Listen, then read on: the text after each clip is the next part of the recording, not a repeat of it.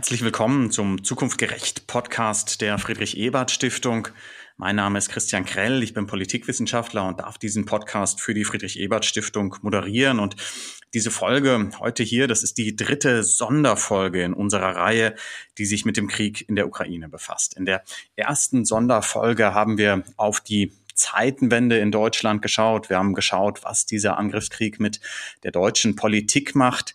In der zweiten Folge haben wir uns mit der Situation in Russland und in der Ukraine befasst. Wir haben gehört von den dortigen Büroleitern der Friedrich Ebert Stiftung, dass die Situation schwierig ist, ja, sehr, sehr schwierig ist äh, aus beiden Perspektiven. In dieser dritten Folge wollen wir uns der Frage zuwenden, was das eigentlich mit der Europäischen Union macht und ob die Europäische Union ein handlungsfähiger außenpolitischer Akteur ist oder wird durch die Krise. Wir wollen das in drei Schritten in den Blick nehmen. Wir wollen zunächst eine Art Bestandsaufnahme machen. Wir gucken uns an, wie hat die Europäische Union bisher reagiert auf diesen Angriffskrieg? Wie hat sie sich geschlagen? Was hat funktioniert? Was hat vielleicht weniger gut funktioniert aus unserer Einschätzung?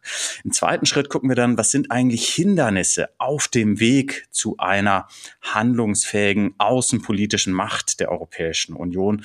Und drittens abschließend die Frage, was für ein außenpolitischer Akteur will diese Europäische Union eigentlich sein? Versteht sie sich als Wirtschaftsmacht, als Zivilmacht, als Militärmacht oder ein bisschen von alledem?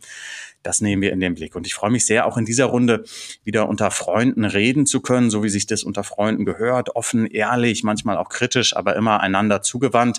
Und mit dabei heute drei Expertinnen, Experten und zwei davon sind sozusagen alte Freunde, nicht in einem biografischen Sinne, sondern in dem Sinne, dass sie hier in unserer Podcast-Reihe schon mal dabei waren. Eva Ellerreit, zunächst herzlich willkommen, schöne Grüße nach Berlin. Ja, hallo. Schön wieder hier zu sein. Schön, dass du dabei bist und herzliche Grüße auch nach Wien. Christos Katsiolis ist wieder dabei. Danke, dass du dir die Zeit genommen hast, Christos.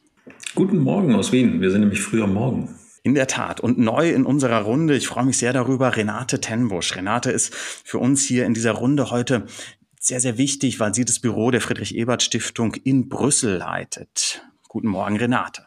Guten Morgen alle zusammen. Ich freue mich auch, jetzt das erste Mal dabei zu sein. Ja, Renate, die anderen Kolleginnen und Kollegen, Christus und Eva, haben wir in der vorletzten Folge schon ein bisschen kennenlernen können.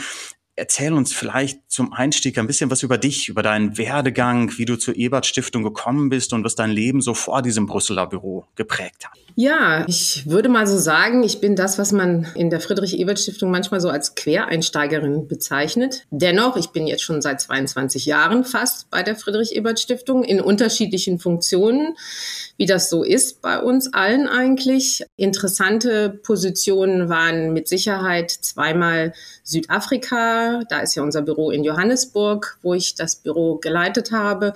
Eine andere Station, die für mich sehr wichtig war, war die in Indien. Da habe ich das regionale Südasien-Projekt, das es damals noch gab, das gibt es nicht mehr, geleitet. Da waren die Hauptthemen auch Frieden und Sicherheit und Gender. Und da ging es natürlich auch um Integration und das ging auch im Büro Johannesburg um die Integration im südlichen Afrika. Und da schließt sich so ein bisschen der Kreis natürlich.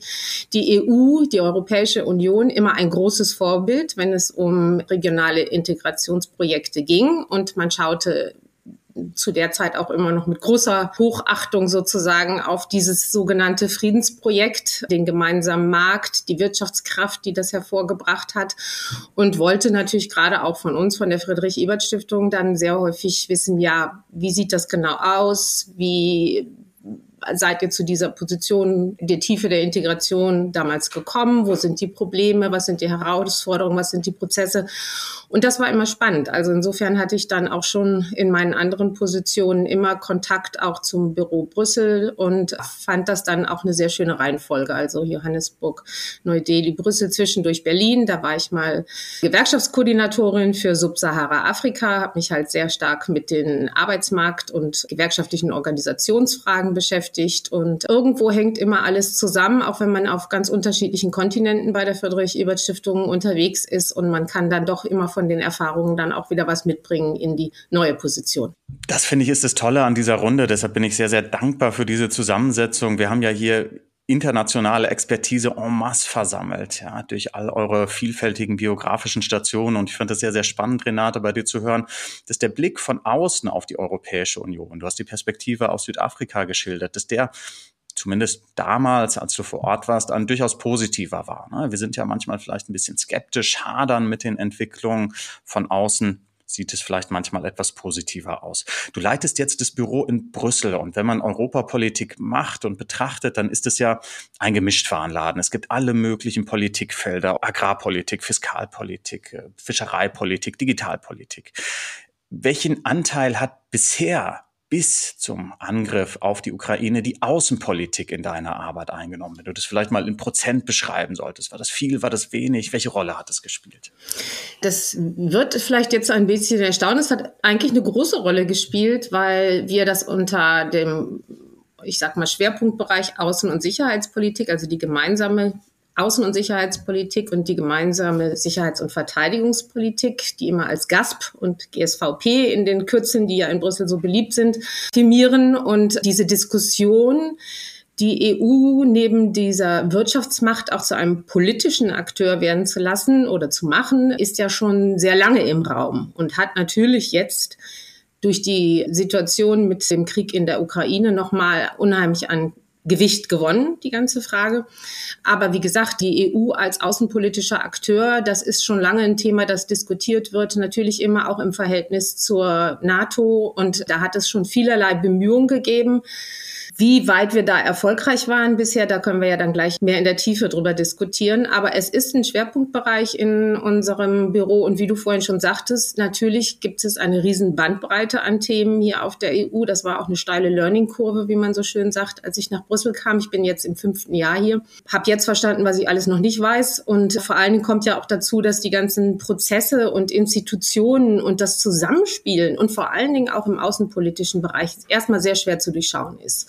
Ich meine, alle, die sich mit der EU befassen, haben schon mal diesen Satz von Henry Kissinger war es, glaube ich. Ob es original von dem ist, weiß ich nicht mal, aber es wird immer so kolportiert, dass es gerade, wenn es um außenpolitische Fragen auf der EU-Ebene geht, die Telefonnummer des Außenministers fehlt. Ne? Das ist so in a nutshell, wo das Problem auch unter anderem liegt, wenn es um den außenpolitischen Akteur EU geht. Das ist wunderbar, dass du es ansprichst. Ne? Ich habe mir das für später in der Moderation aufgeschrieben, diesen Kissinger-Mythos. Er hat irgendwann behauptet, er hatte es nie gesagt. Ja, Wir, wir wissen es letztlich nicht, ne? aber die Frage, die damit aufgeworfen wurde, ist ja ganz relevant und treffend und auch heute noch aktuell. Wer ist der Ansprechpartner für außenpolitisches Handeln der Europäischen Union?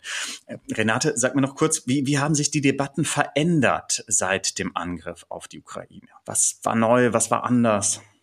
Naja, gut, die EU, ich sag mal schon mal herausgefordert, stärker zusammenzuarbeiten, war ja schon durch die Corona-Krise ein großes Thema, wo man sich nach einer anfänglichen, eher etwas chaotischen Phase dann doch sehr schnell einigen musste auf größere Maßnahmen. Wir wissen alle, was dann passiert ist. Da hatten schon viele gestaunt, wie auf einmal eine Einigkeit zustande kam. Ich spreche da vor allen Dingen von den materiellen Unterstützungsrahmen, den man dann gegeben hat. Man hatte schon zwei Jahre über das normale Budget diskutiert und konnte sich nicht einigen, hat sich dann unter dem Druck der Corona-Krise sehr schnell geeinigt und gleichzeitig noch ein Riesenpaket geschnürt für den Wiederaufbau und die wirtschaftliche Erholung für die Länder, die vor allen Dingen besonders betroffen sind. Und das war ja auch schon alleine Höhe von 750 Milliarden Euro. Da waren die Deutschen, vor allen Dingen Olaf Scholz, ja sehr aktiv und haben das gemeinsam mit den Franzosen initiiert. Und da hat man sich innerhalb kürzester Zeit eben auf diesen Fonds geeinigt. Und das war schon ein Riesenschritt für die EU, die dafür zu Recht kritisiert wurde, denke ich mal, dass sie mindestens 10 bis 15 Jahre seit der letzten Erweiterungsrunde keine großen Reformen mehr umgesetzt hat.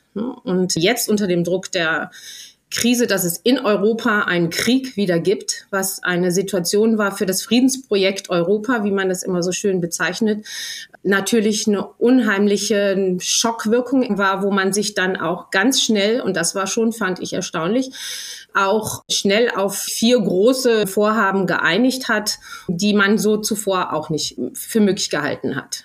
Also der Druck, das hat man immer gesagt, unter Druck reagiert die Europäische Union. Da wird der Druck zu stärkeren Integration auf einigen Feldern eben sehr hoch. Hat sie diesen Druck nicht, das haben wir eben davor in der Phase gelernt, dann passiert nicht wirklich viel. Da waren eher so Kräfte am Werk, die Mitgliedstaaten auseinandergedrungen hat. Und da mache ich jetzt nur mal das Stichwort Brexit.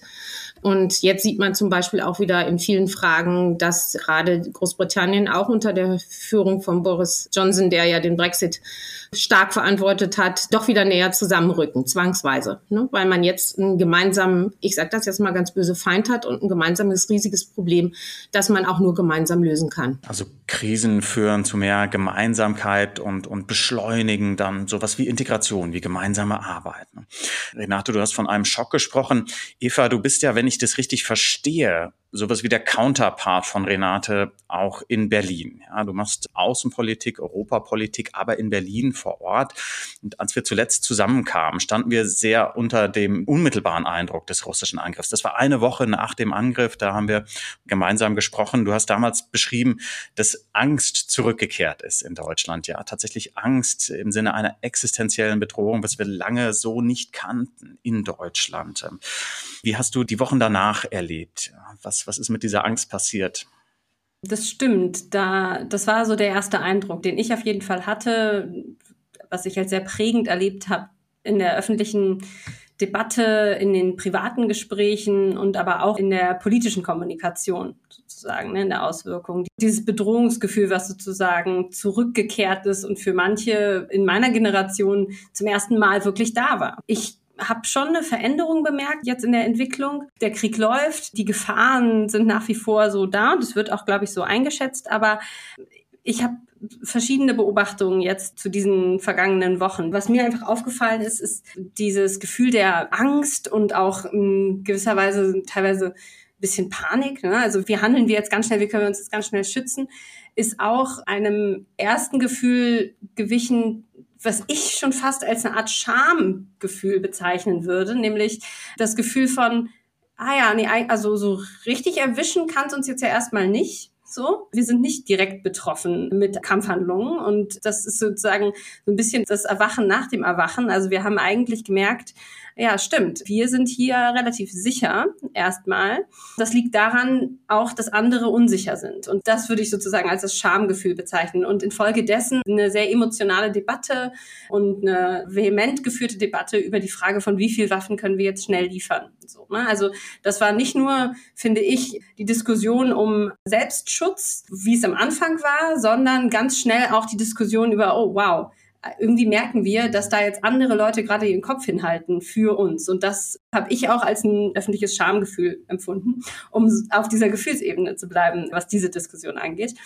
Das ist das eine. Und das andere, was ich wahrgenommen habe, ist auch, dass wir einfach nochmal stärker auch gemerkt haben, wie reagieren andere Länder und andere Regionen auf diese Entwicklung. Wir haben uns das letzte Mal ja vor allem auch mit der deutschen Diskussion beschäftigt. Und heute sprechen wir über die europäische Perspektive. Und es gab so diesen Spruch ganz am Anfang, als die ersten Angriffe kamen, ja, wir sind alle in einer neuen Welt aufgewacht. Und ich glaube, für mich kennzeichnen die letzten Wochen die Erkenntnis, dass Europa irgendwie aufgewacht ist, aber halt auch sehr lange geschlafen hat. Und alle anderen irgendwie schon wesentlich länger wach waren und schon wesentlich länger die Bedrohungslage und die Gefahren äh, so eingeschätzt haben. Vielleicht nur noch einen Gedanken dazu. Renate hatte eben geschildert, wie der Blick außerhalb der EU manchmal irgendwie hilft, ein bisschen mehr zu verstehen, was eigentlich hier passiert oder auch zu verstehen, was vielleicht nicht passiert. Und ich war ja auf dem Balkan vier Jahre und dort ist mir ein Satz immer hängen geblieben. Und zwar der Nikola Dimitrov, der damalige Außenminister Nordmazedoniens, sagte in Debatten darum, ob man jetzt eben der EU näher rücken könnte und Beitrittsgespräche eröffnen könnte, immer, die Leute, die innerhalb der EU leben, vergessen, wie kalt es draußen ist.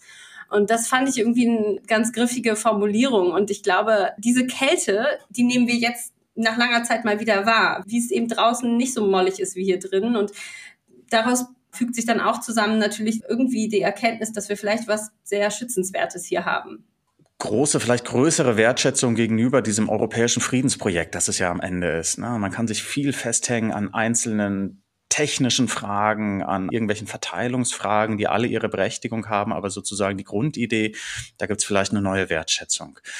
Danke für den Eindruck, Eva. Christus, Eva hat so eine Mischung aus Gefühlen und Stimmungen, die in Politik ja immer eine wichtige Rolle spielen, angesprochen und einer veränderten Analyse eigentlich. Ja, wer Europas aufgewacht. Wie ist dein Blick aus dem Regionalbüro in Wien auf die letzten Wochen? Äh, ganz ähnlich wie der von Eva. Ich glaube nur, dass Europa als Ganzes vielleicht nicht gemeinsam aufgewacht ist, sondern dass es da ganz unterschiedliche Wahrnehmungen gab und auch ganz unterschiedliche Einschätzungen dessen, was hier im Osten Europas passiert. Wir haben ja hier diesen Security Radar, diese große Umfrage noch letztes Jahr gemacht, wo wir 14 Länder aus dem OSZE-Raum uns angeschaut haben, auch auf die Frage hin, fühlen Sie sich von Krieg bedroht? Welches Land sehen Sie als Bedrohung? Und da sehen wir eine ganz klare Ost-West-Teilung. Während in Frankreich und Italien und Deutschland letztes Jahr und Österreich vor allem, hier war es extrem gemütlich, das Gefühl da war, man wird überhaupt nicht von Krieg betroffen und es gibt eigentlich kaum Auswirkungen auf das eigene Land, sah das in Polen und Lettland ganz anders aus. Und diese Realität ist jetzt eine neue, in der wir als Europa zwar gemeinsam stehen, aber von ganz unterschiedlichen Standpunkten auskommen, ganz unterschiedlichen Perspektiven auskommen und die jetzt langsam aber sicher zusammengehen. Und das Zweite, was ich noch äh, dazu fügen wollte, Eva sprach von diesem Gefühl der Angst am Anfang, dann ein Stück weit der Scham. Scham, glaube ich, gerade auch in Deutschland darüber, weil jetzt die Debatte aufkommt, haben wir vielleicht nicht genügend getan, gerade weil unsere polnischen Nachbarn baltischen Nachbarn immer wieder gemahnt haben. Und jetzt aber auch natürlich das Gefühl von Wut und Erschrecken angesichts der Barbareien, die da zunehmend aufgedeckt werden und dem Gefühl der eigenen Hilflosigkeit. Natürlich liefern wir Waffen, natürlich haben wir sanktioniert, aber wie Eva sagte, wir lassen die Ukraine ja dennoch im Grunde genommen in der Kälte, die sie gerade beschrieben hat, alleine. Und das ist ein sehr, sehr unangenehmes Gefühl. Und das entlädt sich aus meiner Wahrnehmung gerade in sehr, sehr heftigen gesellschaftlichen Debatten, die wir ja verfolgen. Sag noch kurz, welche Debatten meinst du? Die Debatten in Deutschland darüber, was jetzt eigentlich zu tun ist, das geht auch über Deutschland hinaus. Äh, wir haben ja den Eindruck, dieser Krieg müsste so schnell wie möglich beendet werden und dann wird eine Sanktion verhängt oder es werden Waffen geliefert und drei Tage später stellt man fest, der Krieg geht aber immer noch weiter. Ähm, das heißt, wir haben es ja auch mit einer Situation zu tun, die deswegen ungewohnt ist, weil ein Krieg, wie er im Moment in der Ukraine stattfindet, länger dauert als zwei oder drei Wochen. Das haben sich die Russen zwar anders gewünscht, oder vor allem das russische Regime, aber wie es aussieht, wird das über Monate gehen. Das heißt, unsere mediale Aufmerksamkeitsspanne, die ja normalerweise darauf ausgerichtet ist, in wenigen Tagen die nächste Sau durchs Dorf zu jagen, wenn ich das mal so formulieren darf, ist im Moment in einem Dilemma, weil eben nichts passiert, weil sich nichts verändert. Die neue Hoffnung ist, dass sobald wir den Gashahn abdrehen, dass dann etwas passiert. Und meine Sorge wäre eben, dass auch das nicht stattfinden wird und dann wird das nächste Instrument gesucht werden und so langsam gehen uns eben die Instrumente unterhalb der Schwelle des militärischen Eingreifens aus. Wenn ich da vielleicht direkt mal rein grätschen darf, sozusagen, wenn das okay ist. Ich finde das sehr interessant, diese beiden Linien, die man jetzt gerade beobachtet. Ihr hattet einmal schon mal diese Teilung Ost-West, die es über Jahre gab, gerade in der Frage der Erweiterung natürlich. Westbalkan, Stichwort, du hast Nordmazedonien schon genannt, die Kandidaten, die immer wieder sozusagen on hold gestellt wurden. Und jetzt natürlich aktuell der Antrag von der Ukraine auf ein Schnellverfahren und auf die Aufnahme in der EU, die diese Diskussionen jetzt natürlich alle wieder aufkommen lassen. Und die Argumente, die schon damals oder bis zu jetzt im Krieg angeführt wurden, warum man nicht weitere Länder aufnehmen kann oder will in die EU, sind immer noch die gleichen. Also das sind die gleichen, die Begründungen, warum man nicht aufnehmen kann. Und man diskutiert natürlich jetzt, ist dieser Symbolwert dann doch diesen Kandidatenstatus an die Ukraine wie gewünscht zu geben. Das hilft nicht in der aktuellen Krise. Es wird den Krieg nicht beenden. Aber für die Ukraine wäre es ein wichtiges Zeichen der Solidarität. Und das gilt nicht nur für die Ukraine, würde ich sagen, sondern so wie Eva gesagt hat, diese Diskussion, dass man vor allen Dingen auf die osteuropäischen Mitgliedstaaten oft nicht wirklich deren Besorgnis ernst genommen hat, deren Dasein sozusagen direkt an der Grenze zu Russland. Wir haben die baltischen Länder schon erwähnt, die das immer wieder vorgebracht haben. Damit ist man hier in Brüssel gegen, ich sag mal, die mm, Stärke der jetzt, ich nenne die jetzt mal die westlichen Länder und da gehört Deutschland zu, da gehören die Ursprungs-EU-Gründerländer alle zu, natürlich auch die skandinavischen Länder, ist man da nicht durchgedrungen. Und Jetzt steht man eben vor diesen Fragen, die immer schon da waren und kann auch jetzt im Moment, man hat sich einigen können in vier wichtigen Punkten relativ schnell. Die fünf, jetzt fünf Sanktionspakete und ihr hattet das gerade erwähnt. Das fünfte ist jetzt gerade sozusagen liegt vor und heute Morgen habe ich gerade dann im Radio gehört und gestern Abend war es dann schon die Diskussion noch, geht man weiter mit den Energiesanktionen, mit dem Embargo? So wie ich das jetzt verstanden habe, hat man sich nur auf Kohle geeinigt, wirklich zu sanktionieren, aber noch nicht auf Öl und Gas. Und wir wissen ja genau, da ist auch Deutschland aus Gründen, da können wir ja gleich noch drüber diskutieren, eins der Länder, die dann eben auch sagen, nee, das geht jetzt im Moment noch nicht. Und Viele Kritiker sind der Meinung, dass ein totales Embargo Russland so weit dann doch schädigen würde, dass vielleicht das den Krieg beenden würde. Andere sagen, das wäre nicht so. Also die Debatte geht hin und her, vor und zurück. Aber diese Spaltung Ost-West macht sich jetzt nochmal eigentlich richtig klar und deutlich, trotz der Solidarität, die man ja auch mit diesen großen Beschlüssen, sei es die Massenzustromsrichtlinie, die man beschlossen hat, da schnell die Flüchtlinge aufzunehmen aus der Ukraine, ich könnte jetzt weiter, da geht es dann in diese Rechtsstaat- und Demokratiedebatte. Wir hatten gerade Wahlen in Ungarn und haben mit Erschrecken auf dieses Ge Ergebnis geachtet. Gestern wurde dann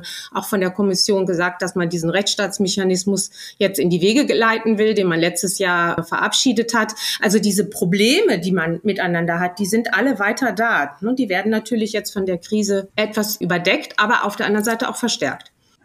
Also wir halten fest, es gab quasi ein früheres Aufwachen im Osten. Ja. Und die Signale, die man dort gespürt hat, die hat man quasi in Brüssel nicht ausreichend berücksichtigt. Das ist ja schon Teil unserer Analyse, wie handlungsfähig war und ist jetzt die Europäische Union in der aktuellen Situation. Ich würde gerne noch mal so eine kurze Abfrage bei euch dreien machen. Wie ist euer Eindruck, wenn ihr das Handeln in den letzten sechs Wochen bewertet? Was hat funktioniert? Wo hat sich die Europäische Union bewährt? Welche Defizite sind deutlich geworden? Ich denke schon, diese Sanktionen, die waren gut vorbereitet. Ne? Der erste Schritt, die erste Reaktion, das, das ist irgendwie auch das Ergebnis davon, dass längere Zeit nicht so viel gehandelt wurde, aber dann immerhin die Vorbereitungen getroffen wurden, um dann einen entscheidenden Schritt zu gehen. Und das zügig erfolgen konnte und entschieden, das war wichtig auf der Ebene, glaube ich, das hat gut funktioniert. Was natürlich auch sofort deutlich wurde, ist, dass es einfach viel wirtschaftliche Verflechtung gibt. Und das gibt natürlich auch der Europäischen Union, den einzelnen Mitgliedern, Möglichkeiten, Sanktionen zu verhängen. Also je verflochtener wir sind, umso mehr können wir da auch sanktionieren, umso betroffener sind wir aber auch davon. Und das sind jetzt ja die Debatten, die hinter diesen sehr heißen Diskussionen stehen, ob jetzt wir ein Gasembargo haben oder nicht, nämlich die Verzahnung und was das auch für uns bedeutet. Also die eine Sache ist ja, welchen Hebel haben wir gegenüber Russland und die andere Frage ist, was bedeutet das für uns? Also auf der Ebene, das hat, glaube ich, erstmal in der ersten Reaktion gut funktioniert. So habe ich das zumindest wahrgenommen. Was auch sofort offensichtlich wurde, ist, und in dem Sinne hat es aber auch gut funktioniert, ist, dass es irgendwie auch ein bisschen eine Rollenverteilung gibt. Ja, also es gibt die Europäische Union und es gibt natürlich eine Debatte um Verteidigung und Militär auch innerhalb der Europäischen Union. Aber die Entscheidungen darüber werden nicht auf der Ebene getroffen und da waren dann andere zuständig.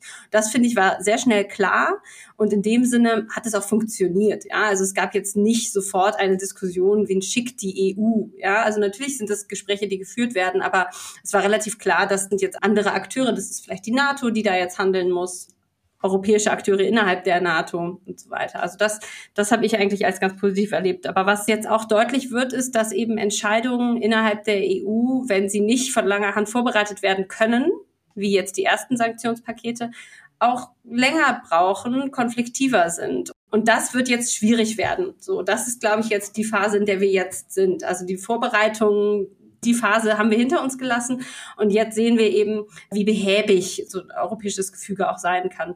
Und natürlich kann ich nicht sagen, in welche Richtung sich das jetzt entwickeln wird. Ich bin da auch gespannt. Was ich gelernt habe, ist, dass sich sehr viele Gewissheiten sehr schnell über den Haufen werfen lassen in kurzer Zeit. Aber was mir einfach deutlich geworden ist, ist, dass die Achillesfersen, die wir schon immer hatten in der EU, die kommen jetzt zum Tragen. Ja, also die Frage, wie lange hält die Einigkeit, die wir hatten in, auf europäischer Ebene? Wie lange hält das wirklich?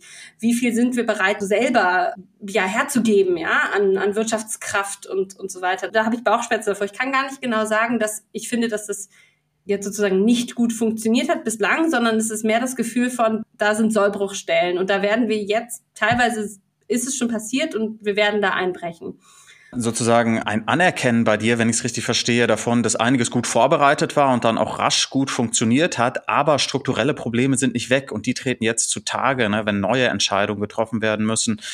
Christus, einverstanden, wäre auch so deine Zwischenbilanz. Ja, einverstanden. Aber ich würde ganz gerne nochmal sagen, den Blick zwei, drei Wochen zurücklegen. Wenn wir uns nochmal zurückversetzen in den November, Dezember letzten Jahres, war es ja so, dass die Fragen europäischer Sicherheit zwischen Moskau auf der einen Seite und Washington auf der anderen Seite verhandelt wurde. Und die Europäische Union war wie das Kindergartenkind auf der anderen Seite des Zauns und durfte nicht mitreden. Und hier hat sich was verändert und ich finde, das müssen wir anerkennen. Die EU hat das auf den Tisch gelegt, was sie auf den Tisch legen kann. Das ist sozusagen die Wirtschaftskraft, das, was Eva gerade beschrieben hat, die Möglichkeit, die wirtschaftliche Verflechtung auch als Waffe einzusetzen. Das ist der erste Punkt. Der zweite Punkt ist das, was Renate gerade diesen fürchterlichen Begriff genannt hat, Massenzustromsrichtlinie. Das heißt, man hat endlich ein Einvernehmen darüber gefunden, wie man mit den Vertriebenen aus der Ukraine umgeht. Das war 2015 nicht möglich gewesen gerade auch aufgrund der Länder, die jetzt besonders betroffen sind wie Polen. Und das Dritte, was man gemacht hat, ganz unbürokratisch und ganz unbehäbig in dem Fall, das muss man auch mal loben, die EU hat eine sogenannte Friedensfazilität. Das sind fünf Milliarden Euro, die innerhalb der EU für Sicherheit und Verteidigung, insbesondere für Forschung aufgewendet werden können. Und sowas ist normalerweise schwierig zu mobilisieren, aber man hat bisher eine Milliarde Euro für Waffenlieferungen für die Ukraine aus dieser Friedensfazilität verwendet. Und das ist extrem schnell für die Europäische Union auch extrem unbürokratisch und extrem hilfreich gewesen. Und ich finde, das muss man anerkennen. Der letzte Punkt, der aus meiner Sicht problematisch ist, das hatte Renate schon angesprochen, ist die Perspektive eines EU-Beitritts für die Ukraine problematisch. Warum? Weil ich glaube, dass wir im Moment alle das Gefühl haben, das ist richtig, das ist notwendig und das hat die Ukraine auch verdient. Aber sobald die Krise nicht mehr so akut ist wie jetzt, werden die innenpolitischen Probleme wieder aufkommen. Und ich bin mir relativ sicher, dass in Frankreich, aber auch in den Niederlanden und in anderen Ländern dann die Einwände gegen einen Beitritt der Ukraine größer werden, auch aufgrund von berechtigter Kritik an, an den Zuständen in der Ukraine. Ähm, und was wir ebenfalls nicht übersehen dürfen, ist, dass wir dem Balkan diese Perspektive schon seit mehreren Jahren quasi äh, ausgesprochen haben und die sich natürlich fragen, müssen wir jetzt auch einen Krieg führen, um beitreten zu dürfen? Also insofern, das halte ich für unnötigen Aktionismus. Das andere finde ich ist wirklich gut gelungen, entgegen dem, was man sonst von der EU erwartet. Ja, so eine Stärke der Europäischen Union in der Krise, Renate. Das bestätigt so ein bisschen deine Schilderung eben. Ne? Wie fällt deine Zwischenbilanz aus? Ja, ich hatte ja vorhin, Christoph hat sie jetzt aufgezählt, die vier erstaunlichen, schnell zustande gekommenen Beschlüsse, Friedensfazilität, das Geld freizusetzen und militärische Hilfe, totales Novum auf der Europäischen Unionsebene, militärische Unterstützung zu gewährleisten für die Ukraine. Also es werden davon Waffen gekauft. Das ist möglich. Das war vorher absolut nicht möglich. Das zweite Beispiel, wir arbeiten schon lange zu dem Thema Migration. Das war der große Zankapfel. Man kann sich, nachdem die Dublin-Reform gescheitert ist, konnte man sich seit 2015 nicht auf ein gemeinsames Flüchtlings- und Migrationsreform einigen. Das war ein riesiger Zankapfel. Vor allen Dingen eben, ja, Polen und Ungarn waren da zwei Kandidaten, die sich absolut geweigert haben, Flüchtlinge aus anderen Ländern aufzunehmen. Jetzt haben wir die Situation, das muss man auch ehrlich sagen, ja, die ukrainischen Flüchtlinge werden aufgenommen, aber gerade im Fall Polen auf der anderen Seite an der Belarus-Grenze werden weiterhin Pushbacks der Flüchtlinge aus Syrien und anderen Ländern, eben die nicht europäisch sind, die weiterhin nicht reingelassen werden. Frage ist jetzt, ob diese Verabschiedung, das ist die Hoffnung vieler, die sich mit diesem Thema befassen, dieser Massenzustromsrichtlinie, die ja im Englischen Temporary Protection Directive heißt, was eine komische Übersetzung ist im Deutschen, also eine sehr unglückliche, finde ich, weil die Sprache ja auch eine große Rolle spielt, gerade in der Flüchtlings- und Migrationspolitik, wie man die Flüchtlinge benennt. Ne? Die Frage ist jetzt, ob sei es die Friedensfazilität, wo man sich jetzt sozusagen verteidigungs- und sicherheitspolitisch anders geeinigt hat, was vorher nicht möglich war, sei es die Migrationspolitik ob das jetzt nachhaltig ist, ob das bedeutet, dass man dort auch, wenn der Krieg vorüber ist, dann wirklich zu einer guten Einigung kommt und die Länder, die da immer kritisch gegenübergestanden haben, ob die sich jetzt in dieser Solidarität dann auch halten werden. Und das ist eine Sache, wo ich deutlich sagen würde, da habe ich noch meine Zweifel. Was ich aber auch noch sagen möchte, neben diesen Sanktionspakete haben wir genannt, das war auch sehr schnelle Einigung, die war möglich, weil eben die EU eine Wirtschaftsmacht ist und dieses Instrument dann eben auch nutzen kann.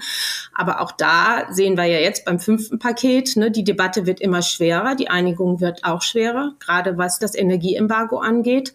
Da muss man auch sehen, wie das weiterläuft. Aber was natürlich auch ein Novum war und erstaunlich, und das kann Christos sicherlich auch bestätigen, ist auf einmal eine Einigkeit zwischen, ein größeres Zusammen, sage ich mal, Spiel zwischen NATO und EU. Ne? Also hier in Brüssel hat man immer von dieser Glaswand gesprochen. Die NATO ist hier in Brüssel und die EU ist hier in Brüssel. Und zwischen diesen beiden Institutionen, die hier beide lokalisiert sind, war eine große Glaswand, die oft nicht zu durchschreiten war. Man war zwei nicht miteinander wirklich gut kommunizierende Einheiten, die sich mit Verteidigungs- und Sicherheitspolitik, da war die NATO der, das ist ihre Aufgabe, aber man hat ja in den letzten Jahren eben dankenswerterweise, weil es keine kriegerischen sozusagen Herausforderungen gab, war die NATO lange auf der Suche nach ihrer Daseinsberechtigung und man hat dann immer propagiert, man möchte stärker mit der EU, die sich stärker aufstellen soll in der Sicherheits- und Verteidigungspolitik. Da war dann so ein Konkurrenzdenken lange Zeit. Jetzt liegt dieser sogenannte strategische Kompass vor und auch die NATO entwickelt eine eigene Strategie. Und da ist man, glaube ich, jetzt einfach auch durch diesen Krieg, der da ausgebrochen ist, durch dieses, ich meine, die, sie sind bildlich vor die Kamera getreten. Der Ratspräsident, die Kommissionspräsidentin und der Generalsekretär von NATO. Das hat man vorher so nicht gesehen. Ne? Also das sind auch neue Bilder, die da entstehen und die bewirken was. Also das kann man nicht wieder rückgängig machen, glaube ich. Also eine neue Einigkeit, die wir da haben, nicht nur innerhalb der Europäischen Union, sondern auch mit anderen wichtigen Akteuren zusammen. Ja. Lasst uns nochmal, ich will gleich unbedingt mit euch über die NATO, über diese unterschiedlichen Akteure reden, aber lasst uns nochmal einen Augenblick auf den institutionellen Aufbau Europas schauen im Bereich der Außenpolitik. Das ist etwas, also wenn ich mit meinen Studenten darüber rede, dann schalten die schneller ab, als ich sprechen kann. Das ist unfassbar kompliziert. Aber die Grundstruktur ist ja so, dass diese Europäische Union in ihren Entscheidungsprozessen zunächst Einstimmigkeit hatte. Ja, als sie gegründet wurde, war das das Prinzip. Später hat man festgestellt, dass diese Einstimmigkeit schwierig ist. Gerade je größer man wird, ist es immens schwierig, unter allen Partnern wirklich in allen Punkten übereinzustimmen. Deshalb hat man in vielen Bereichen die Einstimmigkeit überwunden. Im Bereich von Außen- und Sicherheitspolitik, zum Teil Innenpolitik, haben wir die nach wie vor. Und man könnte ja jetzt sagen, das müssen wir auch überwinden. Ich würde euch da um eine Einschätzung bitten, ob das aus eurer Sicht wünschenswert wäre. Es gäbe ja schnellere Entscheidungen. Ne? Das ist klar, wenn wir nicht mehr alle mitnehmen müssen, dann gäbe es ja flottere Entscheidungen. Ja? Der Nachteil wäre natürlich, dass die Einigkeit nicht mehr gegeben wäre. Was wäre eure Empfehlung?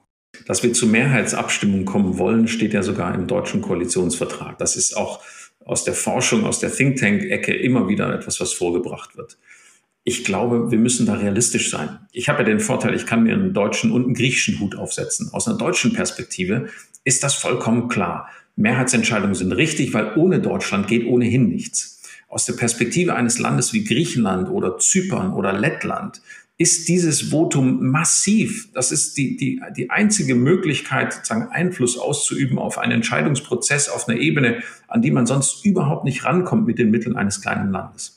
Das ist der eine Punkt. Der zweite Punkt ist, diese Krise hat ja gezeigt, dass die europäischen Länder ganz unterschiedliche Wahrnehmungen Russlands haben und dass auch ein sehr, sehr hohes Misstrauen ineinander herrschte darüber, wie nahe sind jetzt beispielsweise die Deutschen zu Putin oder wie eng äh, sind die Italiener verbandelt mit der russischen Gasindustrie. Aus einer lettischen Perspektive gab es ein hohes Misstrauen.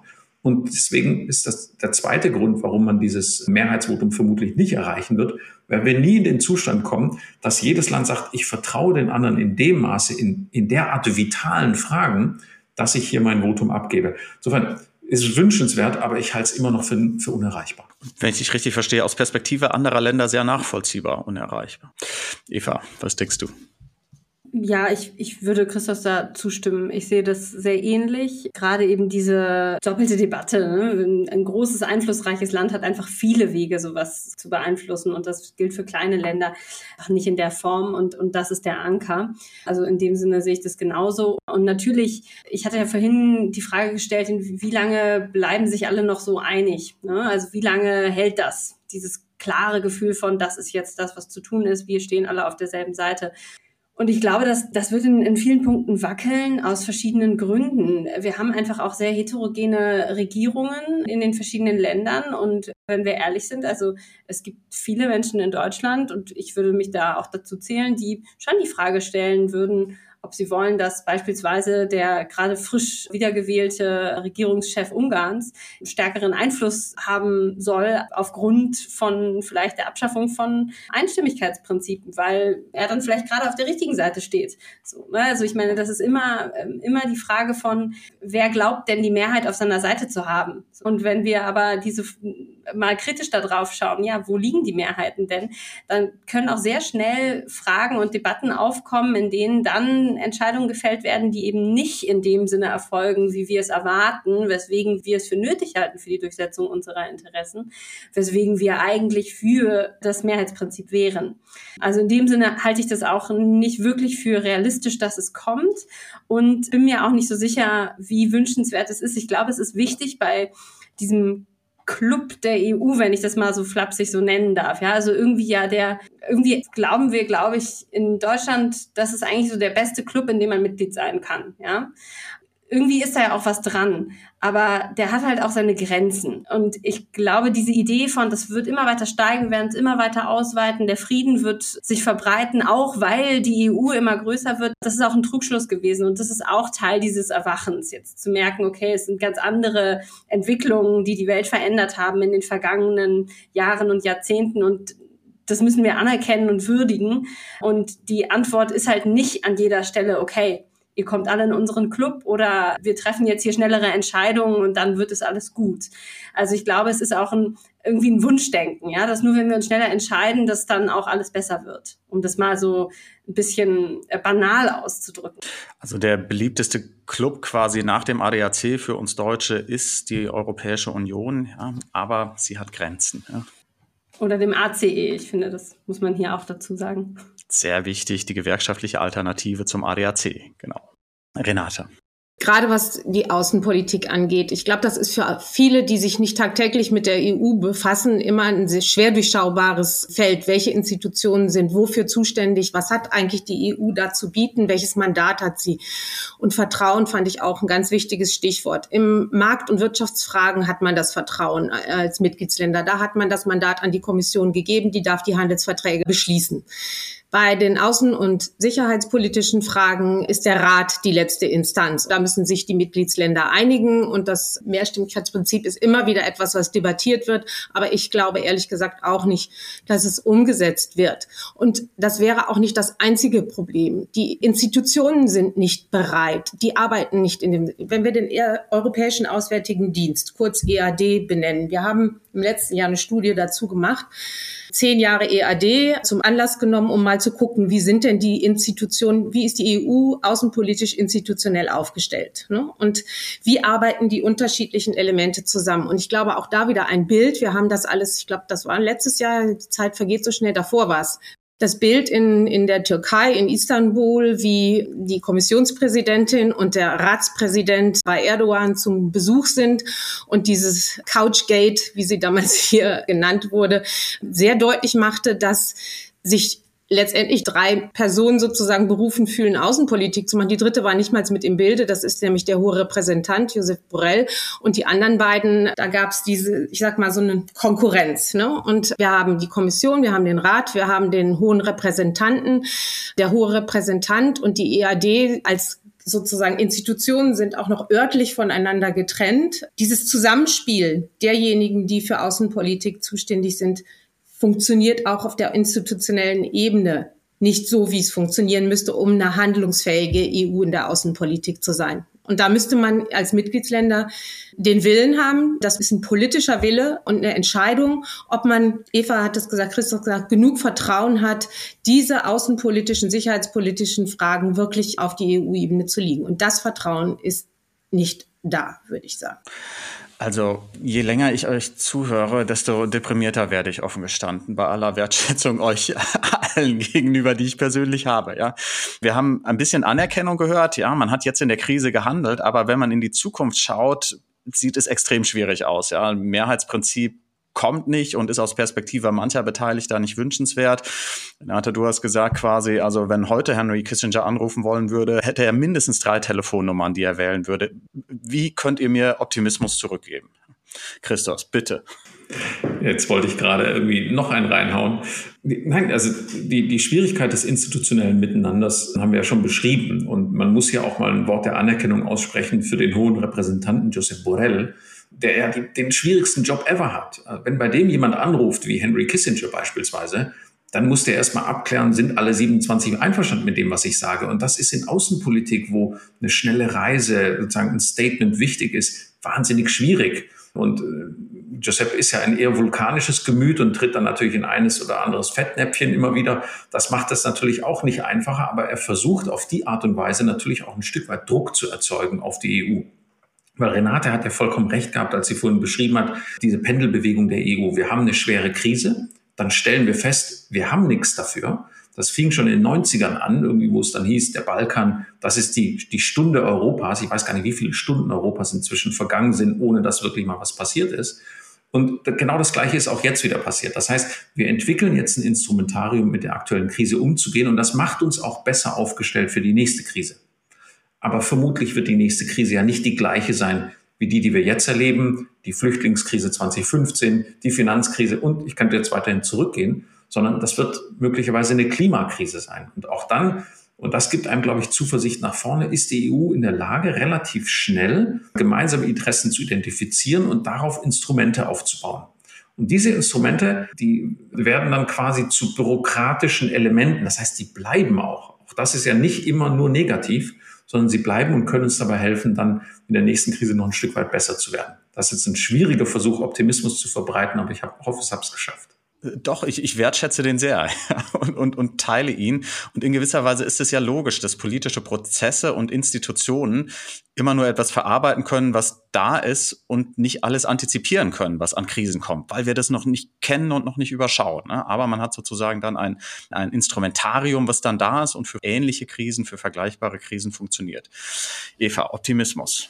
Ich versuche an der Stelle weiterzumachen. Ich glaube, das knüpft vielleicht an äh, mit einem weiteren amerikanischen Zitat oder sozusagen einem äh, angeblichen Zitat. Ne? Eisenhower hat mal gesagt, sowas so in die Richtung, it's not about the plan, it's about the planning. Und das beschreibt vielleicht auch, was jetzt in der EU stattgefunden hat. Ob jetzt der strategische Kompass, dem, was da steht, ob das jetzt irgendwie als ein Plan zählen darf, das sei sowieso nochmal dahingestellt. Aber der Umstand, dass sich jetzt über einen längeren Zeitraum die Staaten wirklich bewusst damit auseinandergesetzt haben, okay, wo wollen und können wir uns und wo müssen wir uns eigentlich abstimmen? Welche Kanäle können wir dazu aufbauen? Renate hat es angesprochen, welchen Dialog müssen wir auch mit der NATO führen? Wo müssen wir da offener und schneller werden. Das ist sozusagen Teil dieses Plannings, was hoffentlich bleiben wird. Es sind also Strukturen, die geschaffen werden in der Kommunikation und auch irgendwie in dem Selbstbild als ein vielleicht etwas agilerer Akteur. Also ich verstehe dich, dich und Eisenhower so richtig, dass das eine gewisse Bindung erzeugt. Ja, also das Ergebnis ist nicht das einzig Entscheidende, sondern der Prozess erzeugt eine gewisse Bindungswirkung, eine Nähe. Genau. Und die ist halt wichtig, um dann auch wirklich auf neue Herausforderungen reagieren zu können, die Christos ja gerade ansprach. Es ist einfach sehr unwahrscheinlich, dass wir den letzten Krieg nochmal führen müssen, sondern es wird irgendwie etwas anders gelagert sein. Und deswegen kann auch der beste Plan uns beim nächsten Mal nicht helfen, sondern wir müssen erkennen, wo und warum wir vielleicht schnell handeln konnten. Und da erhoffe ich mir Lerneffekte, die sich eben auch institutionalisieren lassen in dem Sinne. Und da liegt, glaube ich, die Hoffnung. Und natürlich gehört dazu aber auch Grenzen anzuerkennen. Also wir sehen jetzt, wir hatten verschiedene Dialogformate in den vergangenen Wochen. Da habe ich auch Renate und Christoph immer wieder gesehen Und vielleicht habt ihr das auch ähnlich wahrgenommen, aber wir haben ja häufig auch darüber gesprochen, jetzt gerade wenn wir über die Sanktionskraft sprechen, die die EU entfalten kann, auch außenpolitisch. Ja, wir verhandeln aber gerade auch über eine Art Decoupling von Wirtschaften, also ein Loslösen von Verbindlichkeiten und Abhängigkeiten. Und damit einher wird natürlich auch gehen, dass wir auf manchen Ebenen nicht mehr so sanktionsfähig sind. Und das ist wahrscheinlich dann der nächste, die nächste Lernkurve, die erreicht werden muss. Was bedeutet das dann für unser außenpolitisches Handeln, wenn dieses Schwert nicht mehr so scharf sein das führt ja letztlich zu der Frage, welche Alternativen haben wir dann? Welche alternativen Instrumente? Ne? EU als starke Wirtschaftsmacht kann ihre Wirtschaftsmacht einsetzen. Ne? Das tut sie jetzt. Aber wenn sie das sozusagen verbraucht hat, was gibt es dann? Richtig. Renate, Optimismus. Das ist schwer, weil wir reden ja auch über die größte Baustelle hier, Außen- und Sicherheitspolitik. Ne? Es gibt andere Felder. Wir haben immer wieder die Wirtschaftskraft genannt, wo die EU absolut handlungsfähig ist und wo viel zusammenwachsen und Erfolgsgeschichten zu verzeichnen sind. Und ich ich sage jetzt nur Green New Deal, Digitalpakt, das sind alles Reformen, die jetzt umgesetzt wurden schon in letzter Zeit und die eine große Wirkungskraft haben, wo die EU auch Vorbild ist für andere, unter anderem die USA. Datenschutz, nächstes Stichwort. Es gibt ganz viele Felder, wo man das, was oft vergessen wird und was ja auch von nationalen Regierungen dann meistens nicht kolportiert wird, wo die EU riesige Erfolge hat. Ne? Darüber wird dann nicht so laut gesprochen. Aber gerade im außen- und sicherheitspolitischen Bereich, und das zeigt diese Krieg in der Ukraine jetzt eben ganz deutlich. Das ist eine Baustelle, die seit vielen Jahren existiert und wo schon vor dem Ausbruch des Krieges wir ja unter dem Stichwort Macron strategische Autonomie oder eben souveränes Europa, wo man eben genau darüber immer wieder diskutiert hat, wie kann man da die EU in diesem Verhältnis zur NATO unter Trump mit der Schwierigkeit, dass die USA sich eben aus der NATO zurück zog oder man den Eindruck hatte. Und da entstand dieser Druck, dass die EU jetzt gucken muss auf dieses Feld. Und das tut sie ja im Moment. Und da haben ja schon Dinge stattgefunden. Diese berühmten, ja, gemeinsamen Projekte, die man verabschiedet unter dem Stichwort wieder so eine Abkürzung PESCO. Da sind mittlerweile über 50 gemeinsame Rüstungsprojekte. Das sind alles kleine Schritte. Das ist alles nichts, das die EU jetzt schon handlungsfähig macht im sicherheitspolitischen Sinne. Aber das sind Schritte in eine Richtung, die getan werden. Und ja, das könnte man vermutlich jetzt annehmen, dass das sich weiterhin verstärkt. Und letztes Wort dazu, positiv. Es wollen außer Großbritannien, die raus wollte, wollen viele Länder rein in die EU. Sie hat eine Attraktivität, die sich in erster Linie natürlich aus diesem Markt ergibt, aber auf der anderen Seite weiß man gerade jetzt auch, dass die EU ja auch dadurch als Schutzmacht gesehen wird. Denn sonst würde die Ukraine jetzt nicht in die EU wollen, sondern sie sieht eben all diejenigen, klar, die nicht in der NATO sind, das ist der noch größere Wunsch, die sind nicht gedeckt von der sicherheitspolitischen und außenpolitischen Solidarität, die sie die brauchen. Draußen in der Kälte sind sie und sie wollen rein. Die EU wird als warm angesehen, ne? also als der Ort, wo man sich vielleicht dann sicherer fühlt. Die EU strahlt immer eine große Attraktivität aus. Es passiert viel, es passiert auch viel Wichtiges in anderen Feldern. Die EU muss sich jetzt gerade umstellen. Eva hat es gesagt, das ist dieses durch viele Handelsverträge möglichst mit großen Regionen sich zu vernetzen. Das war ein großes Anliegen und ähm, das hat die EU über Jahre ja auch erfolgreich gemacht. Ne? Sie ist verbunden. Jetzt muss sie gucken, wo muss sie sich vielleicht wieder loslösen, weil wir diese Lieferkettenprobleme und all diese Dinge haben. Man muss sich neu aufstellen in dem gesamten Verhältnis China, USA und EU selber. Die Debatte läuft auch schon lange. Man kann sich nicht sicher sein, wie die Entwicklung in der USA weitergeht. Auch das ist der Grund, warum man in der Außen- und Sicherheitspolitik in der EU weiterhin handeln muss. Aber wohin die Reise geht, ich glaube, das kann im Moment ja es passieren Dinge, die man nicht erwartet hat. Es werden Schritte getan, die man nicht erwartet hat. Also das haben wir alle nicht vorausgesehen, dass es diese Möglichkeiten gibt, die wir vorhin schon aufgezählt haben. Daher wissen wir ja auch nicht, wie, wir können nur vermuten und aus der Analyse dessen, was bisher passiert ist, Schlüsse ziehen. Aber wirklich wissen tun wir es nicht. Und die nächste Krise wartet bestimmt. Und da muss man gucken, welche Schritte dann erforderlich sind. Und dann, ja, ich glaube, zurück geht's nicht, sondern es geht ja weiter nach vorne. Christus, lass uns noch mal kurz darauf schauen, mit wem geht es denn weiter? Weiter nach vorne. Ja. Renate hat ja schon das Verhältnis von NATO und Europäischer Union angesprochen. Da gibt es sozusagen verschiedene Renaissancen in gewisser Weise. Was glaubst du, wie entwickelt sich das weiter? Vielleicht noch zum Anfang erst ein kurzer Nachtrag. PESCO sind die permanenten strukturierten Kooperationen. Das sind kleinere Gruppen von Staaten, die zusammen Projekte verwirklichen. Nur um keine Akronyme leer im Raum stehen zu lassen. Ich glaube, was im Moment auf EU-Ebene passiert, ist eine neue Form von Pragmatismus. Und Pragmatismus heißt in dem Fall, es geht nicht mehr die Frage um, wie können wir die NATO ersetzen, sondern wie können wir komplementär zur NATO bestimmte Fähigkeiten aufbauen. Das heißt, man stellt sich erst die Frage, welche Institution ist das richtige Tool oder das richtige Instrument für das jeweilige Problem, ohne sozusagen auf EU-Ebene das gesamte Instrumentarium aufrechthalten zu wollen. Das heißt, es gibt einen neuen Pragmatismus im Umgang mit der NATO. Man hat absolut anerkannt, dass die NATO für Fragen von Landesverteidigung oder Bündnisverteidigung nicht ersetzbar ist durch die Europäische Union und das hängt mit den USA zusammen. Das hängt auch mit den Fähigkeiten, nicht zuletzt mit dem nuklearen Schirm der USA zusammen. Das heißt, wir haben hier eine Revitalisierung der NATO und des Westens insgesamt. Das hat Renate absolut richtig gesagt, das ist erstmal prekär. Nichtsdestotrotz, glaube ich, herrscht hier jetzt erstmal das Gefühl, das funktioniert. Vor allem bei der NATO herrscht das Gefühl, ich hatte letzten Gespräch mit einem hochrangigen Vertreter, der sagte, we're back, endlich. Ja, nicht mehr brain dead, sondern wieder auf dem Tapet. Das zweite ist, ich glaube, dass die EU festgestellt hat, dass die globale Perspektive, die man sich selbst vorgenommen hat, möglicherweise nicht ganz so leicht zu verwirklichen ist. Das heißt, die Konzentration wird stärker auf die Nachbarschaft gehen. Das heißt, aus meiner Sicht wird auch die Türkei wieder eine wichtigere Rolle spielen, wie sie es ja auch aktuell bei den Verhandlungen zwischen der Ukraine und Russland tut.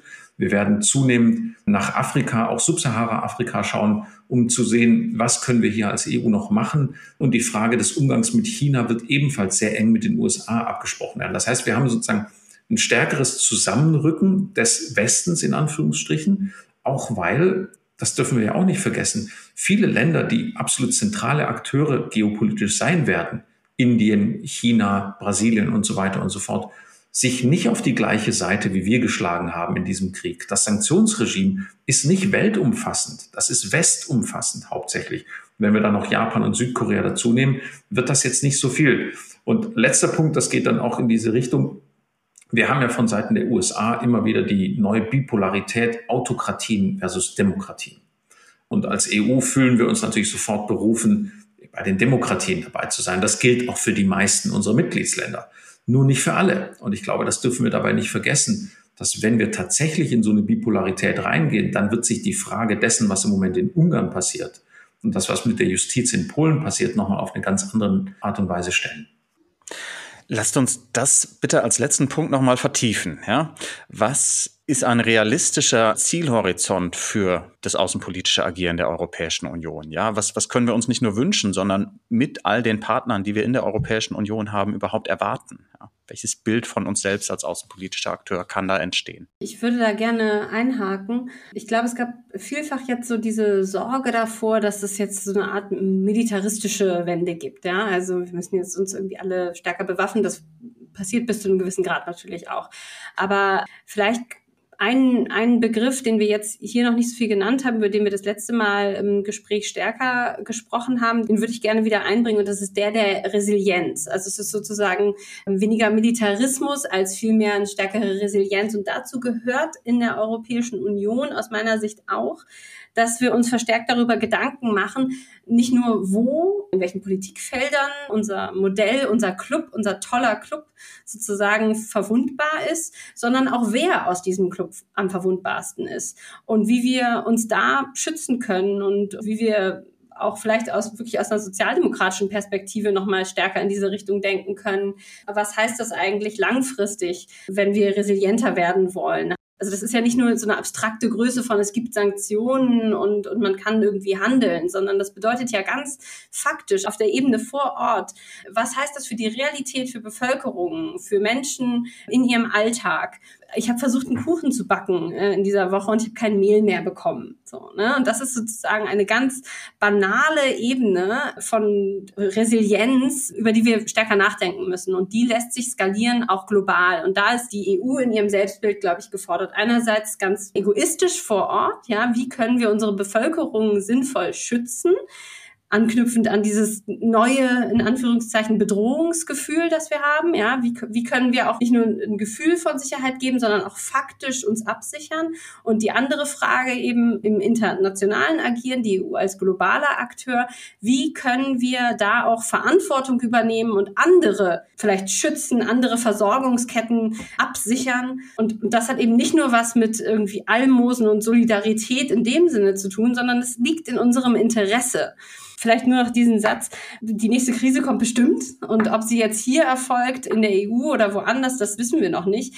Aber es gibt natürlich andere Weltregionen, die wesentlich verwundbarer sind auf ganz vielen verschiedenen Ebenen. Und dass das auch Auswirkungen auf uns hat, das ist spätestens jetzt, glaube ich, den meisten Leuten klar geworden.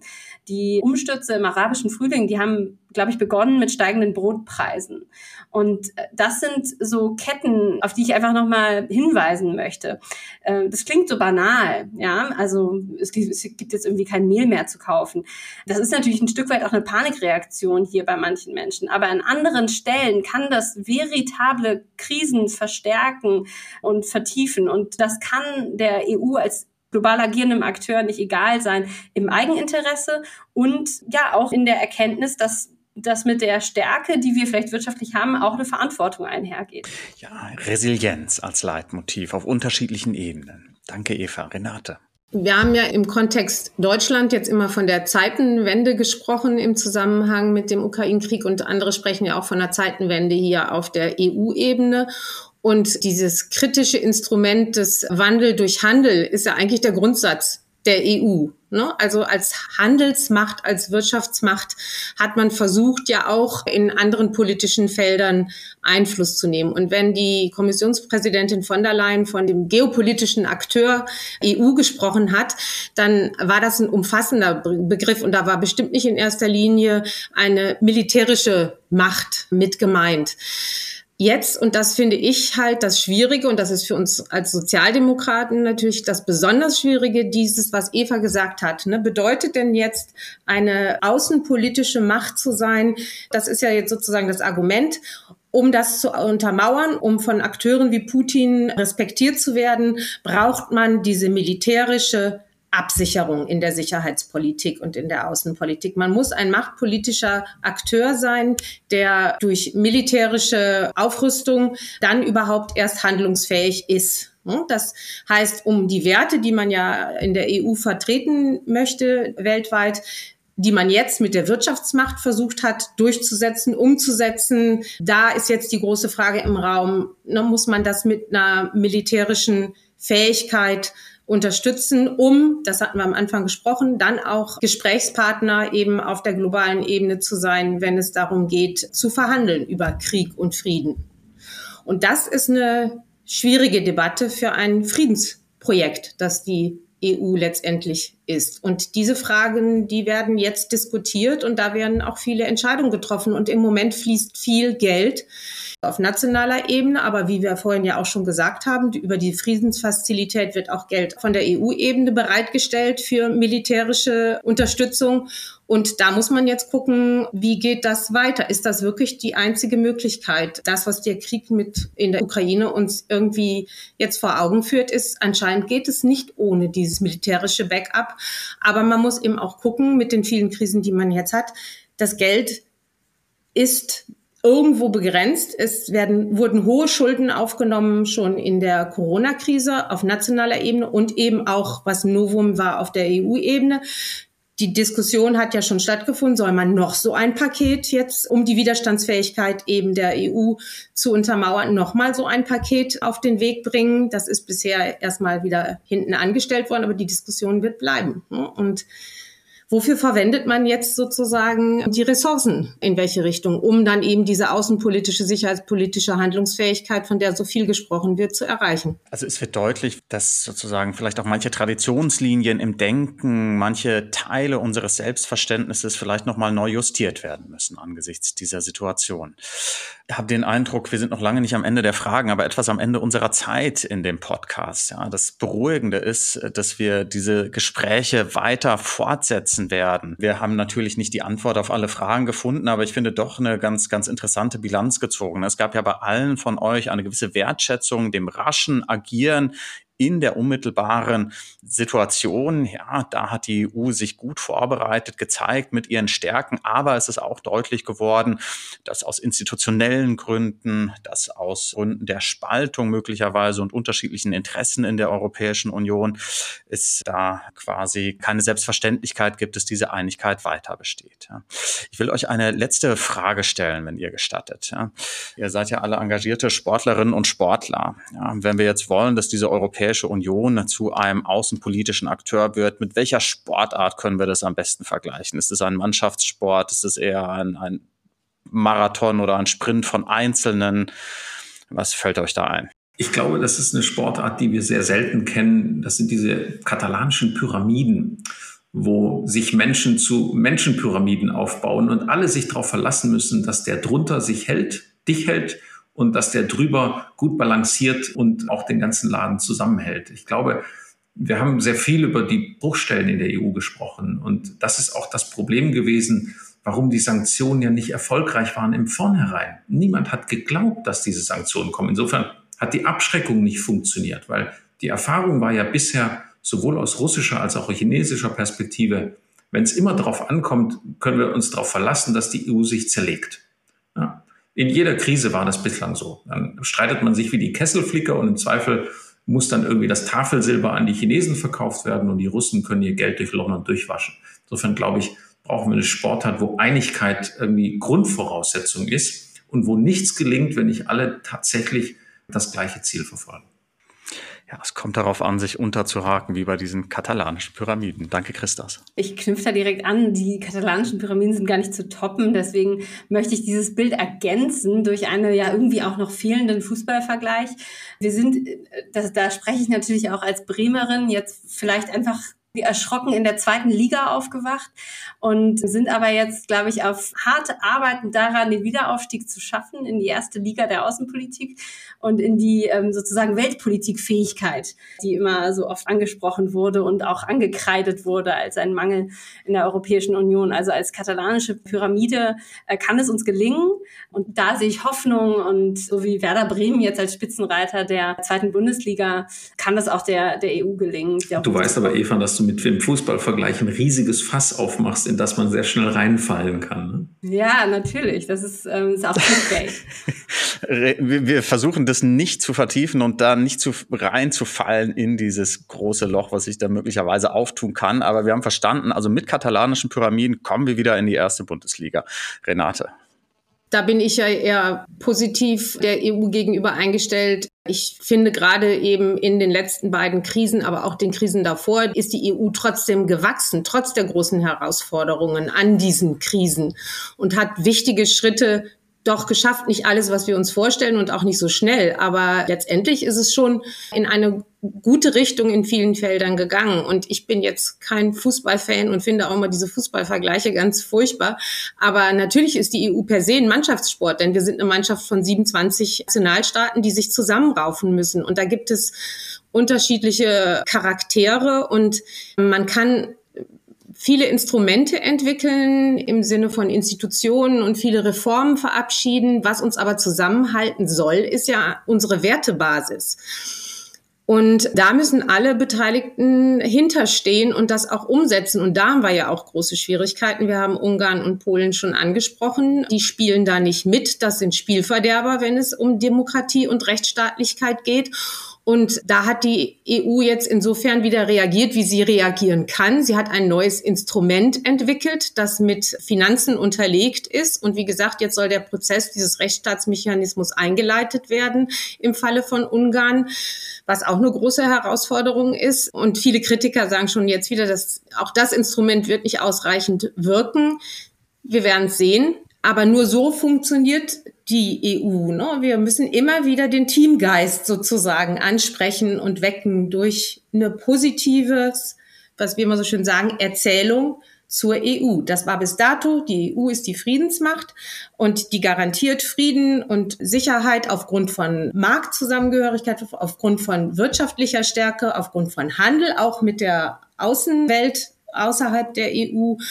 Und ja, jetzt müssen da noch ein paar andere Elemente dazukommen und da muss der Teamgeist stimmen. Da muss der politische Wille da sein und nicht nur auf dem Papier und nicht nur als ja, Absichtserklärungen. Da muss dann auch wirklich der Wille dahinter stehen. Und Eva hat das vorhin gesagt, gerade im außenpolitischen Bereich, wenn man da besser vorankommen will, dann heißt das ja auch Abgabe von Souveränität auf der Nationalstaatsebene. Und Wer dazu bereit ist, und die Frage muss sich Deutschland vor allem ja auch stellen, muss man dann eben einfach sehen. Und man braucht, letzter Satz dazu, ich glaube, in diesem Team immer welche, die vorangehen, ne, die Zeichen setzen. Da wird oft nach Deutschland geguckt, da wird nach Frankreich geguckt, in welche Richtung gehen die. Spanien, Italien spielen mittlerweile auch eine sehr große Rolle. Und diese Länder müssen dann vorangehen und diesen Teamgeist bei den anderen dann auch wecken und die, die Widerstand leisten, sozusagen dann durch diesen Druck dann auch mitziehen. Ne? Also Mannschaftssport braucht aber Stürmer. Also es geht nur zusammen, ne? das taucht bei all euren Sportvergleichen auf. Äh, herzlichen Dank, nicht nur für die Sportvergleiche, nicht nur für den Bundesliga-Bezug, der uns am Ende noch gelungen ist, sondern danke für den insgesamt guten Austausch bei einem, wie ich finde, unfassbar komplexen Thema. Herzlichen Dank an alle Beteiligten, sozusagen Henry Kissinger, Eisenhower, aber vor allem Eva Ellerreit, Christos Katsiolis und Renate Tenbusch. Also danke für den guten Austausch. Es steht fest, wir werden das Gespräch fortsetzen müssen und ich freue mich schon jetzt darauf. Danke für heute. Vielen Dank, Christian. Danke dir. Vielen Dank an euch. Danke.